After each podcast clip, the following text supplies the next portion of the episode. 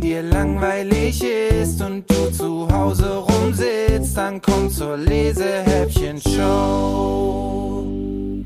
Hallo und herzlich willkommen zu einer neuen Episode der Lesehäppchen-Show. Wie schön, dass ihr wieder mit dabei seid. Heute ist es übrigens nicht irgendeine Folge, sondern tatsächlich die 30. Episode, die wir gemeinsam feiern können. Und ihr habt echt Glück, dass ich nicht besonders gut singe, sonst würde ich nämlich ein Lesehäppchen Jubiläumsliedchen trällern. Aber stattdessen habe ich mir einfach ein paar Gäste eingeladen, damit es mir hier nicht so langweilig ist. Und außerdem habe ich gedacht, es wird Zeit, dass auch ich mich in der Lesehäppchen-Show mal ganz entspannt zurücklehnen kann und mir jemand vorliest. Und deswegen habe ich meinen Nachbarn Luca eingeladen. Luca ist 13 Jahre, wohnt genau auf der gegenüberliegenden Straßenseite und ist nicht nur begeisterter Zeichner, sondern auch eine echte Leseratte und ein echtes Vorlesetalent. Davon aber nachher mehr. Mit seiner Leidenschaft fürs Zeichnen und Bücher hat er zwei große Gemeinsamkeiten mit dem Autor, der heute mein Gast in der Lesehäppchen-Show ist. Das ist nämlich Falk Holzapfel und der ist nicht nur Autor, sondern auch Illustrator.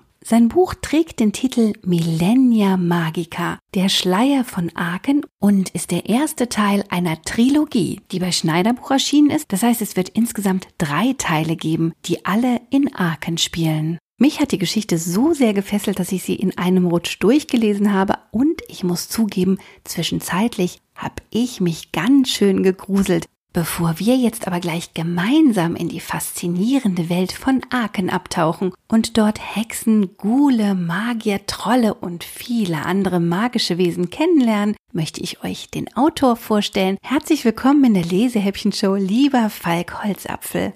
Hallo Lena, vielen Dank für die Einladung zu dieser besonderen Sendung. 30 Folgen Lesehäppchen-Show, das ist schon eine ganze Menge und ich freue mich, heute mit hier sein zu dürfen, um das mit dir zusammen zu feiern. Ich bin unheimlich beeindruckt davon, wie sehr du dich dafür einsetzt, dass die Kinder auch in diesen schwierigen Zeiten etwas zum Vorlesen zu hören bekommen und wie stark du dich für Bücher und Geschichten einsetzt. Vielen lieben Dank dafür.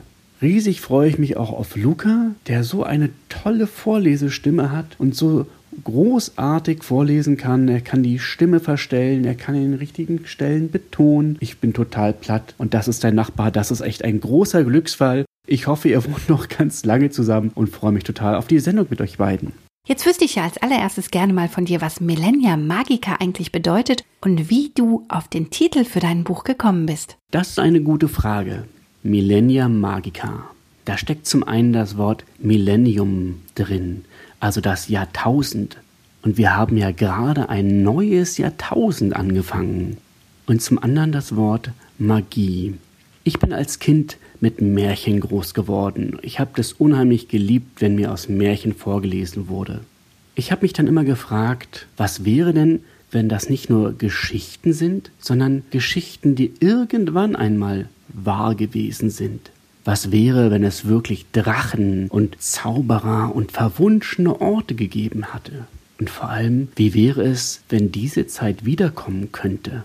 Wie würde unsere Welt heute aussehen, wenn Magie wieder erwacht, wenn es wieder Wunder gibt, wenn es etwas in der Welt zu entdecken gäbe, weiße Flächen auf den Landkarten und nicht alles messbar und erklärbar wäre?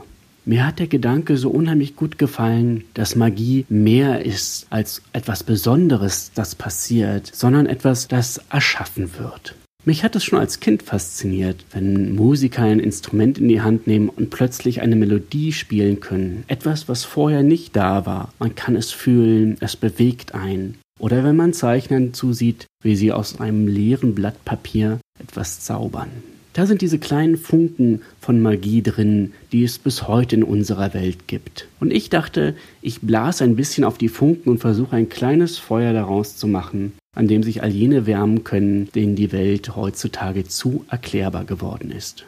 In deiner Geschichte hast du ja einen Ort geschaffen, in dem sich magische Wesen vor dem Rest der Welt verstecken können. Gibt es denn für dich auch irgendwo einen Ort, der voller Magie ist und an dem du dich gerne versteckst? Oh ja, solche Orte gibt es für mich. Einer dieser Orte ist der Garten meiner Großeltern. Das ist ein großer, wilder, schöner Garten mit einem gewaltigen Walnussbaum in der Mitte. Meine Großeltern sind beide Gärtner und die haben den Garten so bepflanzt, dass zu jeder Jahreszeit etwas blüht, in unterschiedlichen Farben und an unterschiedlichen Stellen. Im Sommer hat es da gesummt vor Bienen und Hummeln und das war einfach ein lebendiger Ort. Man konnte die Liebe und die Kraft spüren, die sie in diesen Garten gesteckt haben. Ich bin dann immer hoch auf diesen Walnussbaum geklettert und habe mir dort oben meine ersten Geschichten ausgedacht. Aber es gibt auch andere Orte. Jeder kennt das, wenn man in eine ganz alte Bibliothek geht. Man guckt sich das Geländer an, das schon so viele tausend Hände betastet haben und man sieht sich die Stufen an, die ausgetretenen. Und irgendwas von all den Leuten, die in dieser Bibliothek waren, ist übrig geblieben. Ähnlich ist es auch in einem alten Kloster. Es ist so, als wenn über die Jahrhunderte etwas von den Leuten, die diesen Ort bewohnt haben, übrig geblieben ist. Und ich finde es unheimlich schön, durch solche Orte zu spazieren.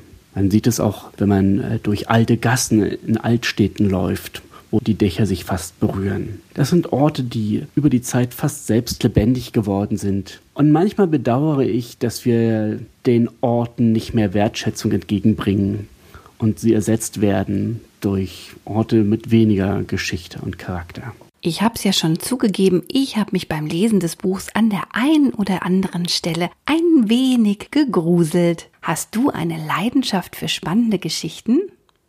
Oh ja, allerdings. Spannende Geschichten habe ich natürlich ganz besonders geliebt. Ich habe spannende Geschichten, glaube ich, sogar immer mehr gemocht als lustige. Ich fand es immer gut, wenn man nicht wusste, wer übersteht dieses Abenteuer unbeschadet. Was lauert dort im Dunkeln? Welche Gefahren sind dort im Keller? Natürlich ist man dann froh, wenn die Helden das überstanden haben, aber ich fand, dass Geschichten, die müssen auch einen Grund geben, sich zu fürchten. Geschichten, die man nachts unter der Decke mit einer Taschenlampe liest, das waren meine Lieblingsgeschichten und das sind sie bis heute. Was macht denn eine Geschichte für dich besonders spannend? Damit eine Geschichte spannend sein kann, muss für mich auch etwas passieren, was man nicht sofort vorhersagen kann. Vorhersagbare Geschichten können sehr lustig und unterhaltsam sein, aber haben mich nie so richtig zufriedengestellt. Ich fand es immer gut, wenn etwas passiert, was ich nicht erwartet hatte und wenn die Gefahr für die Hauptfiguren real war, wenn denen wirklich etwas passieren können. Das fand ich immer am spannendsten und ich war dann immer ein bisschen enttäuscht, wenn sich gruseligen Geschichten zum Beispiel immer entpuppt haben als Vampire, die Tomatensoße essen und Erwachsene, die sich als Gespenster verkleidet haben. Ich fand es schon besser, wenn da wirklich wirklich etwas ist, was einem das Gruseln lehrt und natürlich dann äh, Helden, die einem gezeigt haben, wie man diese Ängste überwinden konnte. Das waren die Geschichten, die mir am meisten bedeutet haben. Nun bist du ja nicht nur der Autor des Buchs, sondern auch der Illustrator. Das heißt, du hast alle Bilder und auch die wunderschöne Karte von Aken, die die Innenseite deines Buchs ziert, selber gestaltet. Wie lange dauert es denn, bis man so ein Gesamtkunstwerk aus Geschichte und Zeichnungen fertigstellt? Oh, die Frage ist schwieriger, als sie klingt. Denn um die Karte für Millennia Magica zu zeichnen und die ganzen anderen Figuren, musste ich ja erstmal zeichnen lernen. Und das hat sehr, sehr lange gedauert. Ich habe viele, viele Jahre das Zeichnen geübt um überhaupt Figuren darstellen zu können, die sich Leute gerne angeguckt haben. Von daher ist eine Antwort, das hat 20 Jahre gedauert.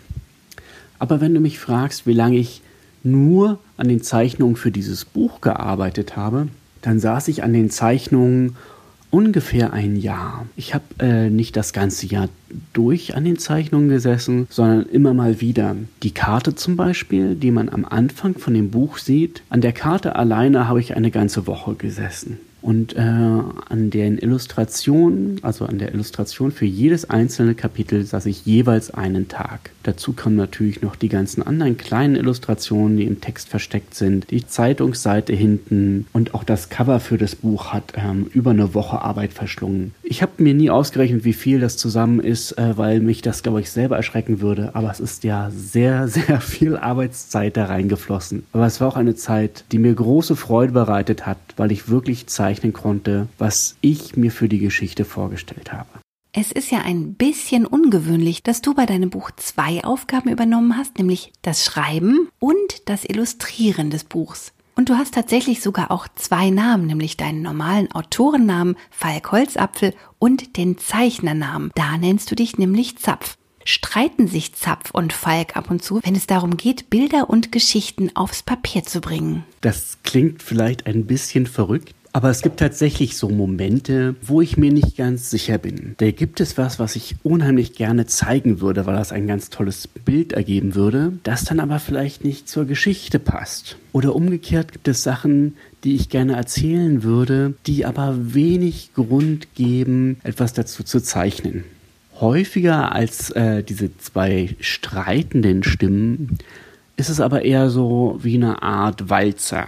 Das Bild und Text zusammen tanzt. Und gemeinsam das kann, was das Wort oder das Bild alleine vielleicht nicht könnte. Es ist aber wirklich so, dass gerade für Millennia Magica manche Figuren zuerst als Bild existiert haben und erst danach zu einer Figur geworden sind. Nicht alle, aber manche. Bei Barnaby war es zum Beispiel so, dass ich von Anfang an genau wusste, wie er aussieht. Und das hat mir dann geholfen, um mir vorzustellen, wie er denn auch so als Figur ist. Das ist natürlich immer das Beste, wenn beides so zusammengeht. Bei anderen, bei Jazz war das zum Beispiel weitaus schwieriger. Also es ist nicht immer derselbe Weg. Lieber Falk, lieber Zapf, natürlich, den wollte ich nicht vergessen. Ich danke euch für euren Besuch in der Lesehäppchen-Show und habe mich sehr gefreut, dass du Millennia Magica nicht nur für uns geschrieben, sondern auch einmal druckfrisch mitgebracht hast, damit ich das in der Lesehäppchen-Show verlosen kann. Sehr gerne. Ich hoffe, wer auch immer das Buch gewinnt, hat viel Freude daran, eine gute Zeit in Aachen. Ich habe mich unheimlich gefreut, bei dir Gast sein zu dürfen und möchte dir nochmal gratulieren zu 30 Folgen Lesehäppchen-Show. Das ist wirklich ein großer Erfolg und ich bin unheimlich gespannt auf die nächsten Bücher, die du hier vorstellen wirst. Und danke auch nochmal an Luca, der mit seiner besonderen Stimme die Geschichte wirklich zum Leben erweckt und mich unheimlich beeindruckt damit, wie gut er das jetzt schon hinbekommen hat. Auch für mich war es das erste Mal, die Geschichte zu hören und ich bin immer noch total platt, wie toll das war. Mich würde ja einmal interessieren, ob ihr vielleicht ein paar von den Ostereiern gefunden habt, die ich in den Illustrationen versteckt habe. Das finde ich ja nochmal ganz spannend zu wissen. Wie was? Ostereier? Also verflixt doch mal. Mir ist doch tatsächlich kein einziges in all den schönen Illustrationen aufgefallen. Wahrscheinlich, weil es da einfach so viel zu entdecken gibt. Unten auf jeder Seite zum Beispiel eine kleine Eule, die eine Schriftrolle mit der jeweiligen Seitenzahl in ihrer Kralle hält. Aber vielleicht war ich einfach auch noch nicht so richtig in Osterstimmung, weil ich das Buch ja über Weihnachten gelesen habe. Auf jeden Fall verspreche ich dir, dass ich mir die Illustration nochmal ganz genau anschauen werde. Und jetzt habe ich genug gequatscht. Ich übergebe das Mikrofon an Luca, der jetzt den Schleier von Aken für uns lüftet. Apfelkuchen und Akensterne. Alles wird besser durch Pudding, drang es aus dem Inneren der Villa. Die Eingangstür öffnete sich einen Spalt breit und schwarze Locken kamen zum Vorschein. Nein, nicht alles. Pizza zum Beispiel nicht, rief die klare Stimme unmittelbar hinter der Tür. Ein vielstimmiges Lachen antwortete tief aus dem Anwesen. Die Stimme war ihm so unbekannt wie die Frisur. War dies das falsche Haus? Langsam drehte sich die Gestalt zu ihm um. Grüne Augen blickten ihn neugierig an. Das Mädchen war vielleicht zwei Jahre älter als er und viel zu hübsch. Lange Locken fielen ihr bis auf die Schultern und rahmten das Gesicht ein. Das war definitiv nicht seine Großtante. Ähm, er blickte über die Veranda. Ein Schaukelstuhl, auf dem ein Buch lag, ein Eimer voller Äpfel. Aus einer zinnernen Gießkanne wuchs eine Sonnenblume. Wilder Wein rankte an den Holzsäulen empor, die das Vordach trugen. In den Türrahmen, vor dem er stand, waren Muster und Symbole geschnitzt. Das war das richtige Haus. Tante Lia? fragte er verwirrt. Das Mädchen zog eine Braue in die Höhe. Äh, ich meine, wohnt hier nicht Tante Lia? Weiße Zähne erschienen zwischen den geschwungenen Lippen, als ihn das Mädchen anlächelte. Ach, du musst der Neffe von Magister Eisenhut sein, sagte sie erfreut. Äh, ja, ich bin Adrian, sagte Adrian stockend. Er hatte noch nie gehört, dass jemand seine Tante Magister nannte. Dann komm rein, Adrian. Deine Tante wird sich so freuen, dich zu sehen. Sie hielt ihm die Tür auf und reichte ihm gleichzeitig ihre Hand. Dunkler Nagellack. Etwas war auf ihren Handrücken gekritzelt. Ich bin Jazz. Und du kommst genau richtig. Wir sitzen alle noch bei einem späten Frühstück. Alle? Adrian war lange nicht mehr hier gewesen, aber soweit er wusste, wohnte Tante Lia allein. Vielleicht hätte er doch vorher anrufen sollen. Aber was, wenn sie Nein gesagt hätte? Ja, erklärte Jess und schob ihn sanft in das Haus. Barnaby ist vorbeigekommen, wahrscheinlich nur, um sich wieder mit Kuchen vollzustopfen. Oh, pass auf, dass du nicht über seine Schuhe stolperst. Mit Isolierband geflickte Halbschuhe samt Ersatzschnürsenkeln lagen mitten im geräumigen Eingangsbereich übereinander. Daneben an der Wand standen sauber aufgereiht jeweils ein roter und ein grüner Schnürstiefel, elegante, abgenutzte Lederschuhe und ein paar breite, schlammverkrustete Lederstiefel. Mit einem großen Schritt über die Schuhe trat Adrian in den Flur. Pudding und Käse machen alles besser. Wozu Pudding nicht passt, dazu passt Käse umso besser. Die Worte drangen zusammen mit lautem Schmatzen aus der Küche seiner Tante. Auf jeden Fall gibt es keine Entschuldigung dafür, dass du weder das eine noch das andere im Haus hast, wenn du mich einlädst, fuhr die Stimme unter hörbarem Kauen fort. Adrian streifte sich die Schuhe ab und warf seinen Rucksack in eine Ecke. Das, Jess lachte und zeigte mit dem Daumen in Richtung der Stimme, ist Barnaby.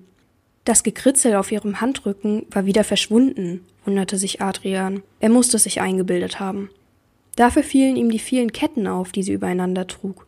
Lederbänder, auf die Steine und Kristalle gefädelt waren, hingen über Bronzeamuletten, Holzanhängern und einem kleinen Lederbeutel. Das meiste davon sah aus, als hätte sie es selbst gemacht. Er wollte sie gerade danach fragen, als er eine Stimme hörte, die er kannte. Eingeladen ist gut, erklang die ruhige Stimme seiner Tante belustigt. Das letzte Mal hatte ich dich vor fünf Jahren eingeladen. Seitdem kommst du hier immer ungebeten vorbeigeschneit, stellst einen Blumentopf oder einen Eimer Äpfel auf meine Veranda und leerst ungefragt meinen Kühlschrank. Wenn du aus den Äpfeln nicht so einen leckeren Apfelkuchen machen würdest, wäre ich viel seltener hier. Jetzt brauchst du nur noch Pudding, dann bin ich täglich dein Gast, erwiderte Barnaby heftig kauend. Ich habe verstanden. Den nächsten Apfelkuchen werde ich wohl besser in ein Stück Kohle verwandeln, sonst ziehst du hier noch ein. Wieder schallte Gelächter durch den Flur. Wann hatte er das letzte Mal zu Hause mit Freunden und Familien zusammen gegessen und gelacht? Adrian konnte sich nicht daran erinnern. Es musste länger her sein. Ich werde der Magister mal sagen, dass du hier bist, unterbrach Jazz seine Gedanken und verschwand den langen Gang hinunter. Da war es schon wieder, dieses komische Wort.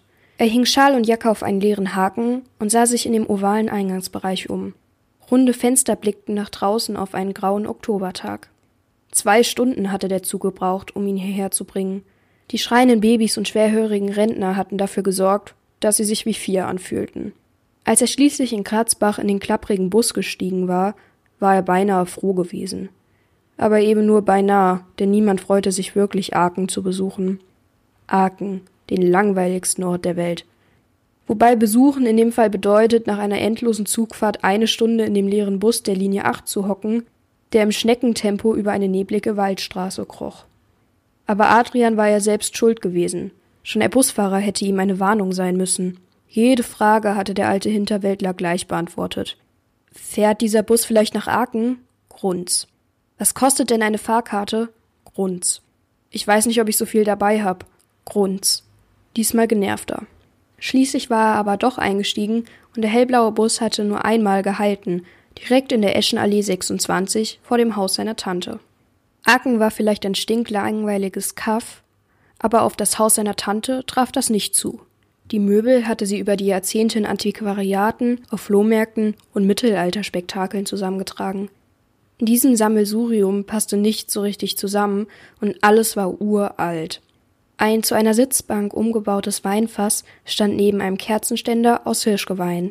Von der Decke hingen getrocknete Wurzeln, von denen kleine Blumentöpfe herabbaumelten. Ein hölzerner Fensterrahmen mit verspiegelten Scheiben hing an der Wand und zeigte einen zerzausten Jungen mit kastanienbraunen Haaren. Adrian wandte schnell den Blick ab. So wie die Diele war das ganze Haus eingerichtet. Es gab hier weder einen Fernseher noch eine Mikrowelle, geschweige denn Internet. Elektrischer Strom dürfte so ziemlich die letzte technische Neuerung gewesen sein, die die alte Villa erlebt hatte. Adrian schob sich vorbei an breiten Blumentöpfen, die die Diele in einen kleinen Dschungel verwandelten, und trat in den Flur. Die Luft roch nach halb vergessenen Erinnerungen und besseren Zeiten. Im Vorübergehen warf Adrian einen Blick auf die Gemälde zwischen den überfüllten Bücherregalen.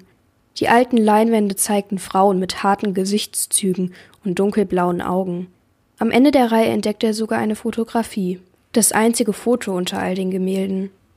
seine Tante und seine Mutter in einer innigen Umarmung, und er, wie er sich am Bein seiner Mutter festhielt. Das Foto schien ihm fast so alt wie die Leinwände zu sein. Adrian, mein Lieblingsneffe. Eine kleine Frau kam mit offenen Armen auf ihn zugelaufen. Ihre Augen glitzerten vor Überraschung und Freude. Die Falten in ihrem Gesicht hatten Brüder und Schwestern bekommen. Auch erstes Grau zeigte sich im Haar, aber das warme Lächeln war noch das gleiche wie auf dem Foto. Seine Tante umarmte ihn. Adrian merkte, dass er inzwischen einen Kopf größer war als sie. Sie hielt ihn auf Armslänge von sich. Was für eine Überraschung. Warum hast du nicht gesagt, dass du kommst? Was denn? erwiderte er. Hast du meine Trommel nicht gehört oder hat sich die Eule verflogen? Ach, du hast wohl versucht anzurufen, oder? Du weißt doch, ich vergesse immer den Hörer aufzulegen. Du hättest mir schreiben sollen. Wozu? Die Postkutsche in Aachen funktioniert doch genauso gut wie dein antikes Telefon. Musst du da eigentlich noch an einer Kurbel drehen, damit es anspringt? Seine Tante knuffte ihn gegen den Arm und hob dann den Zeigefinger in gespielter Entrüstung. Neffen, die ihre Tante auf den Arm nehmen, bekommen keinen Kuchen. Gnade, ich nehme alles zurück, erwiderte Adrian und hob die Hände. Sie schob ihn sanft den Flur entlang. Weiß deine Mutter denn, dass du hier bist? fragte sie ihn leise und mit besorgter Miene. Adrian ging weiter, hob die Schultern und seufzte. Inzwischen bestimmt. Sie hatten den bunten Perlenvorhang erreicht, an den sich Adrian noch gut erinnern konnte und der den Flur von der Küche abtrennte. Seine Tante seufzte, als hätte sie mit dieser Antwort gerechnet. Die Küche war ein großer ovaler Raum, in dem ein ebensolcher Tisch stand. Um die hölzerne Tafel standen sieben Stühle, von denen es keine zwei gleichen gab. Die meisten der Plätze waren besetzt. Eine Riese von einem Mann drehte sich zu ihnen herum, kaum dass sie den Raum betraten. Zwei überraschte Augen funkelten Adrian unter dichten Augenbrauen entgegen. Das Gesicht verschwand nahezu zwischen rotbraunen Haaren und einem gewaltigen Bart. Camelia, jetzt sag nicht, dass das der Neffe ist, den ich damals aus deinem Teich gefischt hab, dröhnte eine tiefe Stimme, die Adrian spontan an den nordischen Donnergott und den Weihnachtsmann denken ließ. Camelia? fragte Adrian verwundert seine Tante. Für ihn war sie immer nur Tante Lia gewesen. Camelia lächelte ihn nur an, ehe sie antwortete Ah, natürlich, ich sollte euch einander vorstellen. Sie zeigte auf die anderen Personen, die rings um den Tisch beisammen saßen. Erinnerst du dich noch an Björn, meinen Nachbarn? Seine Tante zeigte über das bunte Keramikgeschirr auf den Riesen, der Kerl hatte so breite Schultern, dass er kaum durch einen Türrahmen passen konnte.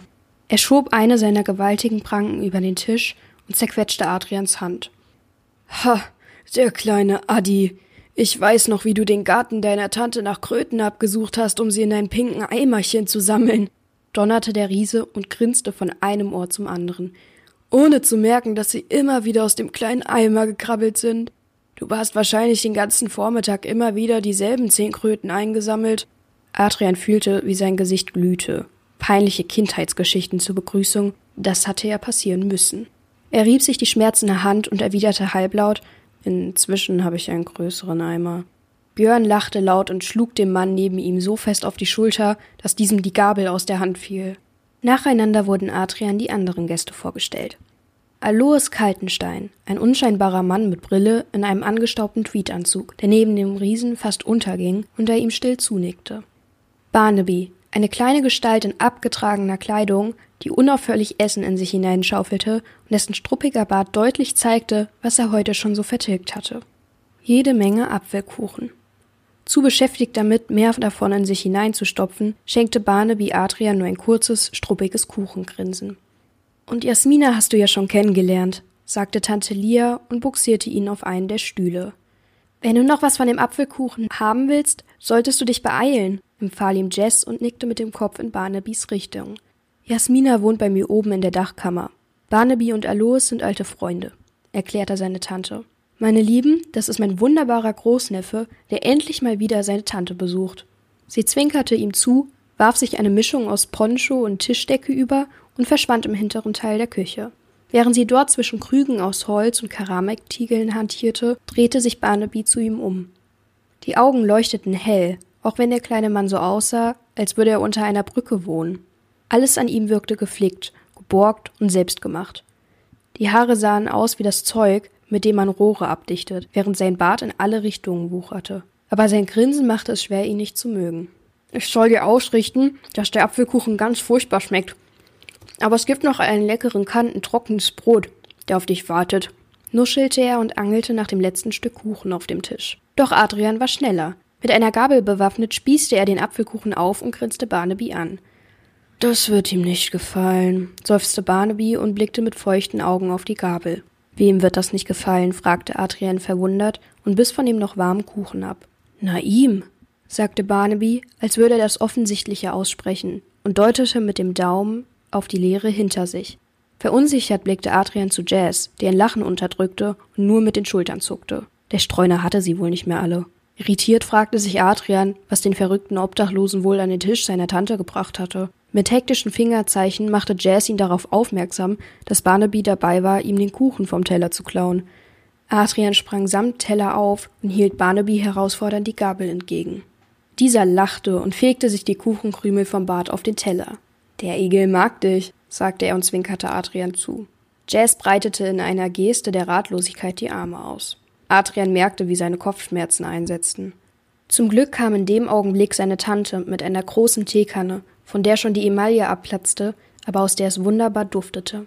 Seine Tante goss ihm Tee ein und erzählte von ihrer Buchhandlung, davon, dass Jasmina sie wunderbar unterstützte und von den gewaltigen Veränderungen in.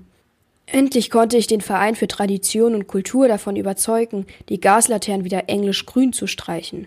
Dieses knallige Rot passte einfach nicht hierher. Aber auch in Aachen ist der Fortschritt angekommen. Wir haben jetzt eine Telefonzelle. Kannst du dir das vorstellen? Und erinnerst du dich an die Bäckerei Frink?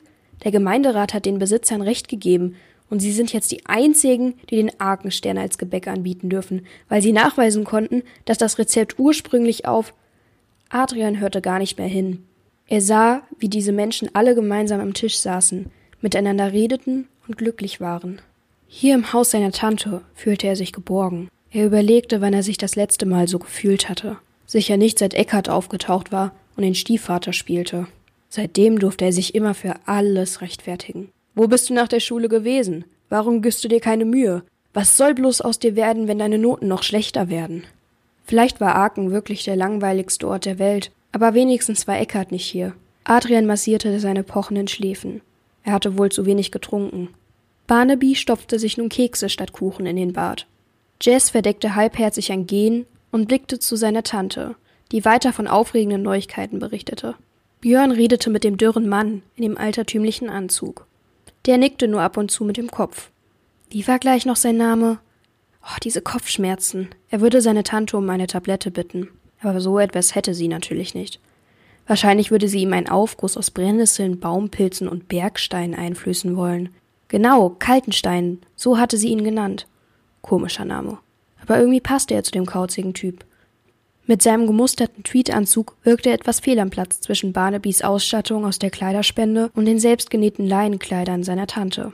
Ob sie die merkwürdigen Klamotten wohl auch in ihrer Buchhandlung trug? Er wollte Jazz, die von allen noch am normalsten schien, gerade danach fragen, da streckte Jazz die Hand nach der Teetasse aus, und Adrian sah auf ihrem Handrücken wieder Symbole, die eben noch nicht da gewesen waren. Er betrachtete die verschlungenen Ornamente. Irgendetwas schien damit nicht zu stimmen. Die Kopfschmerzen nahmen weiter zu.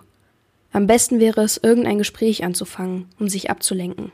Äh, Jazz, begann Adrian und ignorierte das Hämmern in seinem Kopf. Jazz schaute ihn durch ihre Locken hindurch mit großen Augen an. Was sind das für Symbole auf deinem Arm? Auf einen Schlag wurde es totenstill. Niemand sagte ein Wort. Eine Tasse zerschellte auf dem Boden. Er hörte das Blut in seinen Ohren pochen. Sein Kopf schmerzte, als wollte er zerspringen. Er hielt sich beide Hände an die Stirn. Noch immer sagte niemand etwas. Und mit einem Schlag waren die Schmerzen fort. Erleichtert atmete Adrian auf, öffnete die Augen und konnte nicht glauben, was er sah. Der Tisch, die dampfenden Teetassen, die Kuchenkrümel auf der Tischdecke, alles war gleich, aber alles war anders. Die Zeichen auf Jess Haut schimmerten und schienen sich zu bewegen. Erschrocken sah er zu seiner Tante. In ihren Augen sah er ihn leuchten, als ob er durch ihre Pupillen in ein Feuer blickte. Adrian sprang auf. Er hatte schon wieder einen seiner Anfälle. Panik kletterte in ihm hoch. Sein Herz schlug wie verrückt und kalter Schweiß bedeckte seine Haut. Wie ein Tier in der Falle blickte er sich um. Wellen liefen über die Wände, als würde das gesamte Haus atmen. Er musste hier raus, sofort. Die anderen schienen nichts von der Veränderung zu bemerken. Sie blickten nur besorgt auf Adrian. Barnaby wollte ihm beruhigend eine Hand auf den Arm legen, aber sein Gesicht wirkte entstellt, als wäre es von einem schimmernden Nebel halb verborgen, und der Nebel verdichtete sich zu einer unmenschlichen Fratze. Adrian unterdrückte einen Aufschrei und wich zurück. Der kleine Mann im grauen Anzug stand auf und fragte ihn Geht es dir gut? Hastig drehte sich Adrian zu ihm und blickte in dunkle Abgründe. Die Augen waren tiefe, von Kratern und Asche umrandete Löcher. Adrian stolperte rückwärts aus der Küche. Irgendetwas fiel dabei um. Sein Rücken berührte den Vorhang, durch den er gerade erst gekommen war. Die Monster am Tisch starrten ihn unverwandt an. Seine Tante kam langsam auf ihn zu und streckte die Hände nach ihm aus. Aber er sah nur das Feuer in ihren Pupillen. Ein weiterer Schritt zurück, und der Vorhang trennte ihn von den Ungeheuern in der Küche. Bitte, beruhige dich, Adrian. Es ist alles gut, war das Letzte, was er hörte. Dann stürmte er den Flur entlang und rannte aus dem Haus. Na, ich sag's ja. Das Buch ist wirklich wahnsinnig spannend und unfassbar gut vorgelesen. Von dir vielen Dank, lieber Luca, und an euch, die ihr jetzt vielleicht gerne wissen wollt, wie es in Arken weitergeht und was es mit Adrians merkwürdigen Visionen auf sich hat, dann empfehle ich euch, macht mit beim Gewinnspiel. Dafür müsst ihr nur eine E-Mail schreiben an lena.lesehäppchen.de. Ich drücke euch fest die Daumen und würde mich sehr freuen, wenn ihr auch beim nächsten Mal wieder mit dabei seid, wenn es heißt. Wenn dir langweilig ist und du zu Hause rumsitzt, dann komm zur Lesehäppchen-Show.